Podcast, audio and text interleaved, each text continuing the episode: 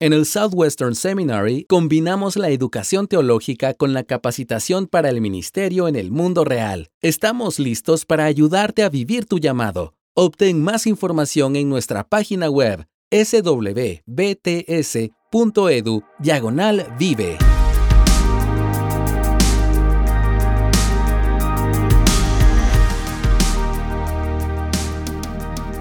Bienvenidas una vez más al podcast de la Biblia a la Vida. Mi nombre es Patricia Namnun y estoy aquí en compañía de esta bella mujer, Charvela el Hash de Salcedo, comenzando poniéndola así desde el principio para que se anime. y... Sí, ella me vio como decaída. Me dijo, este déjame decirle las palabras mágicas. Comienza este episodio motivada, eh, así como decimos aquí con pilas. Lo, logré, lo logré. Sí, Vamos, bueno, vamos. pues te inyecté de... ¿A qué mujer no le gusta que le digan que está bonita? Eh, yo estoy de acuerdo. Eso, eso, todo hombre debería saber eso. Todo, ah, si hay algún hombre pasando por aquí, ya sabe. Su esposa está disgustada, mira, qué bella tú estás. Ya. y ya. No, aunque debería estar también atento a que ella le diga, pero tú no me has visto, ni siquiera. También puede darse ese caso. Entonces, sí. preparado, porque todo, todo es posible, todo es posible. Pero la verdad es que estamos muy contentas de estar aquí en, una, en un nuevo episodio donde tendremos la oportunidad de, por la gracia del Señor, compartir de un tema que entendemos que puede ser de utilidad eh, para todas nosotras, cada mujer que nos esté escuchando, aun aquellas que no estén en esa etapa. Así puede es. servirle para poder instruir a otras y ayudar a otras también. Entonces, para saber de qué es que vamos a hablar, pues te dejo a ti ahora, Charvel. Bueno, amiga, lo que vamos a hablar es, eh, con, eh, le pertenece, le concierne, es así que se dice. Le compete. Le compete, perdónenme. Le compete le compete a las solteras. Pero como tú dices, no solamente las solteras son beneficiadas de esto, porque tú y yo, que estamos casadas, tenemos amigas solteras, sobrinas solteras, y podemos entonces eh, sacar enseñanzas bíblicas de este material y poderlo, poder bendecir a otra quizá con la sabiduría que Dios trae, no la nuestra, la que. Dios trae a través de su palabra. Y entonces la pregunta que, que muchas cristianas eh, solteras se hacen es, ¿qué debo buscar en un novio cristiano? ¿No te han hecho esa pregunta, Patricia? Claro, 100%. Esa es la pregunta del millón. La pregunta del millón. ¿Y qué yo miro? ¿Y qué yo miro en este hombre? ¿Qué busco? Entonces, claro, cuando tú le haces esa pregunta a una mujer cristiana, eh, ¿qué tú buscas en un soltera? ¿Qué tú buscas en un, en un joven? Entonces ella te va a decir que sea creyente. Y obviamente uh -huh. que sea creyente es la respuesta, eh, la primera respuesta que debe Uno salir. Eso, eso, es eso no es negociable. O sea, esa, esa, cualidad en él es innegociable y eso es lo que dice 2 de Corintios 6, 14, cuando dice que no se unan en yugo desigual con los incrédulos. Eh, eso es algo que no puede faltar, pero uh -huh. te cuento, Patricia, puede ser chocante para algunas, pero el que sea cristiano nada más no es lo único que yo debo claro. buscar. Hay otras cualidades que deben de acompañar a ese hombre soltero eh, para que sea un candidato eh, apto para una mujer uh -huh. piadosa en una etapa próxima al matrimonio. Entonces, nosotras queremos enlistar en la medida que vamos hablando, yo y Patricia aquí vamos a ir aportando, y la idea es que podamos enlistar en, en nuestro limitado conocimiento algunas de las cualidades que entendemos deben de estar, no todas, tú sabes, porque no hay hombre perfecto, pero yo entiendo que deben de estar o, o comenzarse a ver algunas de estas cualidades en aquellos hombres que yo estoy considerando como soltera, aquel hombre. claro. Bueno, porque yo puedo estar, tener varios enamorados, eso no, yo no he cometido uh -huh. pecado, pero que yo vea en ese candidato algunas de estas virtudes. Y la primera es madurez espiritual. Y tú dices, bueno, pero si es creyente, eh, tiene que tener madurez. Y no necesariamente. Nos topamos a veces con cristianos de larga data, con muchos años en la fe, pero que todavía son niños necesitados de leche, uh -huh. como decía Pablo, y no han adquirido esa madurez espiritual que se requiere en un hombre que eventualmente va a ser mi esposo, porque esa es la idea de buscar un, un enamorado, que, que, sea un candidato para yo poderme casar luego. Entonces puede ser cristiano, pero puede ser inmaduro. Y la inmadurez, Patricia, no es necesariamente, como te dije, poco tiempo en la fe, sino eh, temas en su carácter a trabajar. Uh -huh. Entonces, ¿cómo yo sé que ese hombre es maduro espiritualmente? Puede tener un año en la fe y puede ser maduro espiritualmente. ¿Por qué?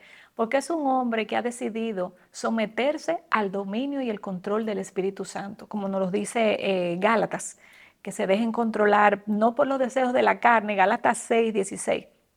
Dice así, anden por el espíritu y no cumplan los deseos de la carne. Entonces cuando yo veo un hombre que cumple los deseos del espíritu, es un hombre que va a andar en gozo, paz, bondad, benignidad, que va a aprender a amar. Entonces cuando yo veo esos frutos en él, yo digo, esto es un hombre espiritualmente maduro porque está siendo gobernado por el espíritu y no por la carne. Así. Y tú sabes, Charla, que vale la pena como traer, agregar aquí también, obviamente, eh, todos vamos creciendo eh, y nosotros no somos la misma que cuando estuvimos en una relación de noviazgo con nuestros esposos.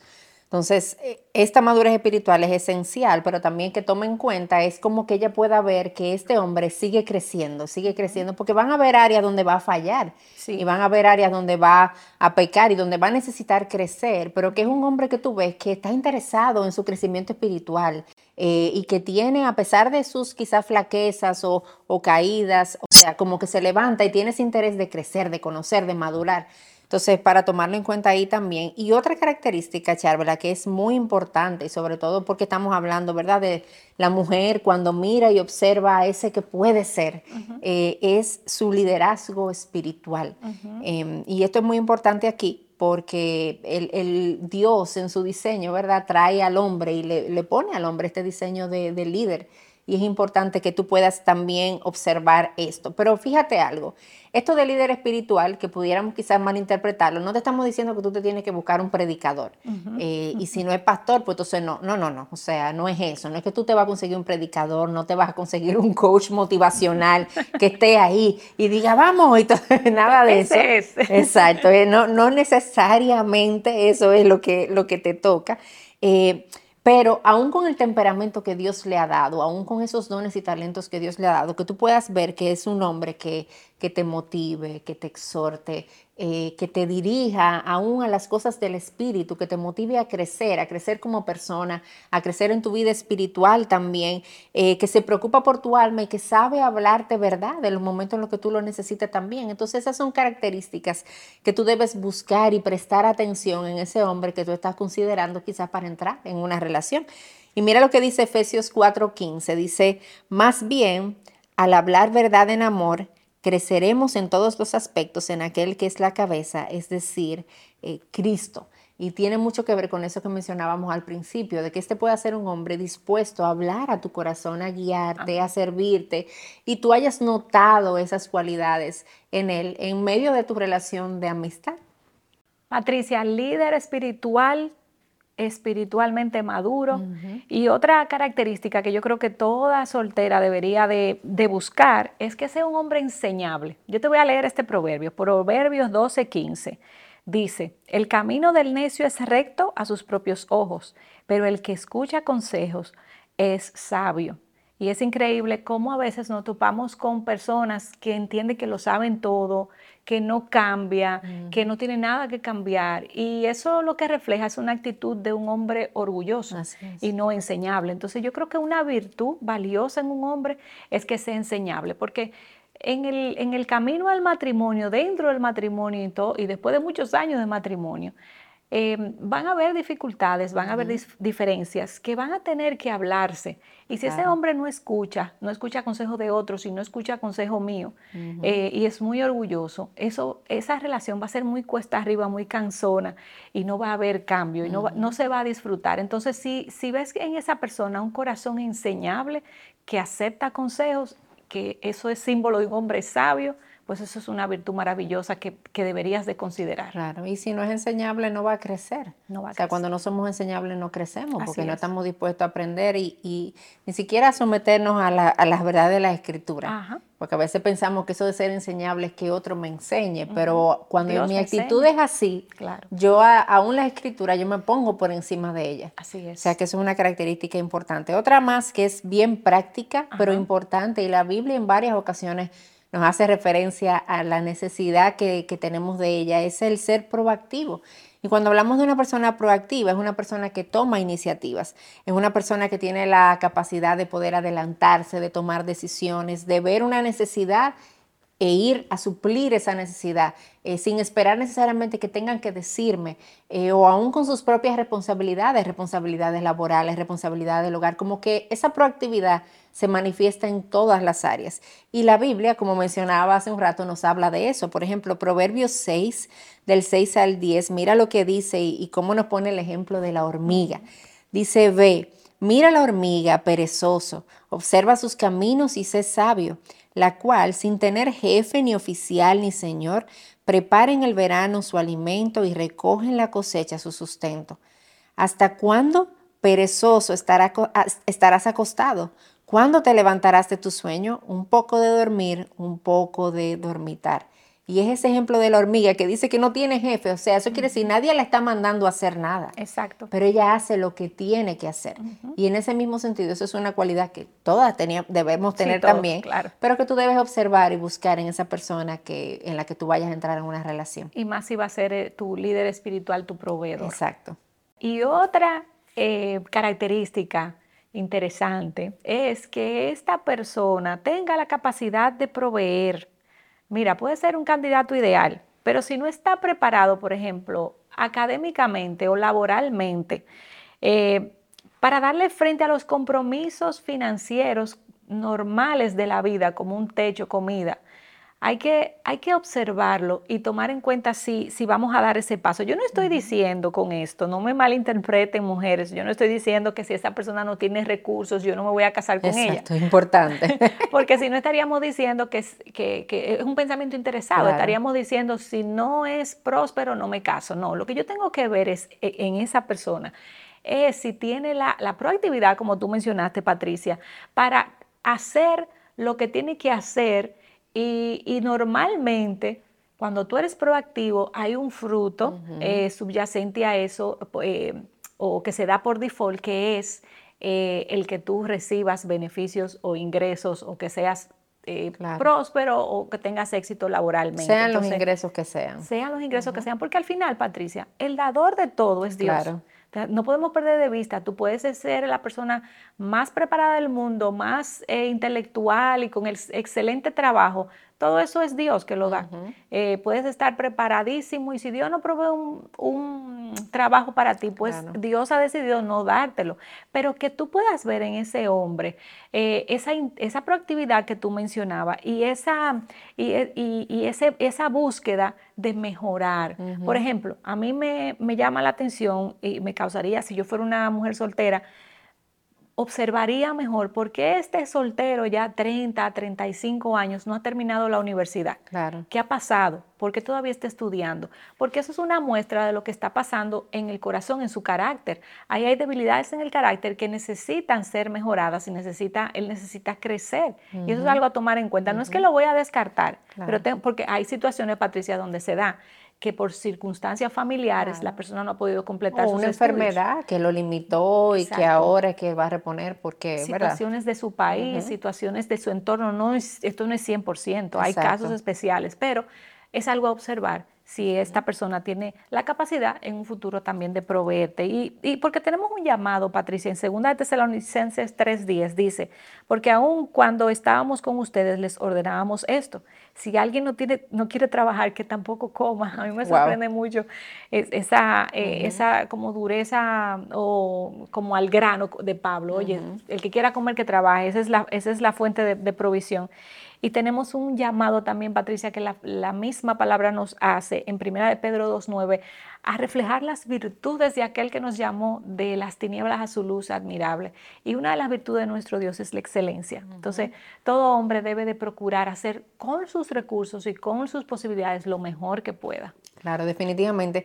Y tú sabes que además de esto, ¿verdad? Que estas son cosas a observar eh, para en una persona que estoy quizás considerando para entrar en una relación, pero ya cuando estoy dentro de esa relación eh, y tomando en cuenta que toda relación del noviazgo tiene el propósito de llegar al matrimonio, no que el noviazgo es un tiempo para pasar el rato y voy brincando de novio en novio, en novio, en novio, no, no, no, o sea, esto es algo que debe hacerse pensado y con miras al matrimonio. Entonces, si yo estoy en una relación de noviazgo y estoy pensando en esto de casarme, hay otras cosas que yo necesito contemplar también antes de llegar al matrimonio y que yo debo estar clara si estamos en la misma página eh, o si estamos pensando ambos bíblicamente, porque puede ser que yo no esté en la misma página, pero que él esté acorde a las escrituras y yo sea la que estoy equivocada, o viceversa, porque al final el estándar no es uno u otro, sino la palabra de Dios. Pero hay cosas básicas que las escrituras han dado en cuanto a la relación del hombre y la mujer en el matrimonio, eh, que es importante que ambos estemos en la misma página, porque esto puede traer cierto conflicto si no es así. Y uno de esos puntos fundamentales es el tema de los roles. Eh, ¿Estamos ambos claros? en nuestra relación de noviazgo, cuáles son los roles instituidos por Dios tanto para el hombre como para la mujer. Entendemos este tema de que los roles no definen valor, sino diferentes tipos de responsabilidades, ¿verdad? Eh, como hombre o como mujer. Por ejemplo, que el Señor le ha otorgado al hombre esa, ese llamado de ser el líder, de ser la cabeza del hogar y a la mujer la ha llamado a ser su ayuda idónea. ¿Estamos nosotros claros en que eso es lo que la Biblia nos está enseñando? Em, o también, como la Biblia nos llama, que el hombre ame a su mujer como Cristo amó a la iglesia y a la mujer le habla y le dice que debe respetar a su marido. Eh, y eso lo vemos en Efesios capítulo 5. Entonces, esas, estas son cosas fundamentales, son cosas importantes, que desde el principio necesitamos estar claros en que estamos, ¿verdad?, conscientes y de acuerdo con que esto es lo que la Biblia enseña y que así debemos vivir. Patricia, y otra cosa a observar es que si tenemos el mismo entendimiento en cuanto al manejo de las finanzas, hay mucho roce en una relación de matrimonio cuando, por ejemplo, un esposo dice, lo mío es mío y lo tuyo es tuyo. Eh, cuando un esposo entiende que gastar en X cosa es prioritario versus la otra. Y entonces nosotros tenemos que ver cómo esa persona maneja los recursos que Dios le ha dado. Al final, eh, Génesis 1.28, Dios le da al hombre y a la mujer, ¿verdad? Recursos y le dice, ejerzan dominio sobre ellos. Nosotros somos los administradores de lo que Dios nos da. Mayordomos. Mayordomos. Entonces, eh, ¿cómo vamos a administrar esos recursos que Dios nos dio? Es algo que nosotras debemos de, de ver si esa persona, si esa persona y tú están entonces en la misma página, como decía Patricia, en cuanto al tema del gasto y del manejo de las finanzas. Y otra área importante es la crianza. Mm. Tú no te imaginas la cantidad de madres hoy que sufren porque dicen, yo tengo una, a mí me criaron de X forma, para mí esto es lo correcto al criar, yo entiendo que la disciplina física es la correcta en esta etapa y el esposo mío no me deja disciplinarlo. ¿Cómo vamos a criar? ¿Cuál es tu visión de la crianza? ¿Cómo, ¿Cómo te ves criando? ¿Qué es prioritario para esa otra persona? ¿La academia o el carácter del hijo? ¿Lo vamos a poner en un colegio cristiano? ¿Qué, qué tú piensas de eso? Si se puede poner en un colegio cristiano, ¿cuáles serían los, eh, los requisitos? ¿Qué, ¿Qué, buscas? Todo eso, Patricia, tanto en disciplina como en, en, en, en dotar al niño con conocimiento cómo vamos a levantar a este niño para que estemos en la misma página. Y con este mismo tema de los hijos también es pensar, eh, queremos hijos, no queremos hijos, qué cantidad de hijos quisiéramos tener. Y obviamente todos estos son planes, ¿verdad? Que necesitamos hablarlos, pero con las manos abiertas, sabiendo que la voluntad del Señor es perfecta, es lo mejor que podemos hacer y abrazarla con gozo. Eh, y con este tema de los hijos es importante tener en cuenta que los hijos son un regalo del Señor, son un don que viene de parte de Dios, pero no son el propósito del matrimonio. O sea, no, no, el, propósito del matrimonio es poder glorificar a Cristo y mostrar la unión de Cristo y la iglesia. Y los hijos vienen como una añadidura eh, y como algo, ¿verdad?, que nos ayuda a multiplicarnos eh, y llenar la tierra, como vemos ese llamado ahí en el libro de Génesis. Entonces, si uno en la pareja no quiere tener hijos, poder hablar de por qué también, porque eso es importante, cuáles son las razones, porque a veces las razones son razones egoístas, son razones que no son bíblicas. Y yo necesito evaluar y ver qué está pasando. Eh, tanto en para no tener o como para tener también, porque en uno o en otro el corazón puede estar en el lugar equivocado. Entonces esto es un tiempo para conversar sobre esto y evaluar nuestros corazones eh, o tu, tu, corazón si estás ahí ahora mismo a la luz de las verdades de la palabra de Dios y, y poder ser honestos el uno con el otro. Y también está el tema de los límites y específicamente los límites con los demás y límites con la familia extendida o límites con el sexo opuesto también. Ya estoy en una relación de noviazgo, eh, ¿cómo se maneja esta persona con su familia? Así es. Hay límites porque los límites son sanos, los límites son buenos y son necesarios. Em, ¿Tiene límite esta persona con su mamá, por ejemplo? Eh, nosotros vemos casos de hombres que tienen relaciones con su mamá, una relación eh, entre madre e hijo que no es saludable porque hay un, nivel de dependencia que no es bueno. Entonces, esto es un tiempo para yo ver eso, porque recuerda que cuando tú llegues al matrimonio, estas cosas puede que cambien, obviamente, porque tenemos el Espíritu Santo y mientras hay vida hay esperanza. Pero no pienses que porque tú llegaste al matrimonio, el matrimonio va a ser esa medicina que va a solucionar todos los problemas que tú estás viendo. A veces hasta se, se vuelve mayor el asunto cuando tú llegas al matrimonio. Entonces debes observar eso y debes observar también cómo se maneja este hombre con el sexo opuesto. Eh, cuáles son los límites que mantiene, las conversaciones, cómo es su relación cuando está presente con otras mujeres, con otras amigas, porque esto es muy importante poder verlo y tomarlo en cuenta también. Así es. Bueno, amigas, esta, eh, como dicen los americanos, Patricia, estos son nuestros dos centavos de colaboración en cuanto a cosas que nosotras en nuestra experiencia y a través de la Biblia vemos que son importantes, que son valiosas observar en esta etapa. Y esta es una etapa donde además de, eh, donde tú vas a estar tomando la segunda decisión más importante de tu vida, porque la primera fue haber aceptado a Jesús como Señor y Salvador y dueño de tu vida. Y la segunda es con quién tú vas a compartir el resto de tu vida, porque esto es hasta que la muerte te separe. Entonces esta es una etapa donde en cierta forma tú estás sola tomando una decisión, pero no estás sola porque estás siendo guiada por el Espíritu Santo que mora en ti y también está siendo guiada por personas piadosas. Ojalá estés acompañada por personas piadosas a tu alrededor que te den un buen consejo y te ayuden a observar. Deja que los que están a tu alrededor te ayuden a observar a esa persona que entiendes que tiene las condiciones para llegar al matrimonio. Y si estás a falta de sabiduría, ¿qué dice Santiago? Pídela. Pide, pide, pide. Pide sabiduría que el Señor te la va a dar abundantemente. Dios te bendiga.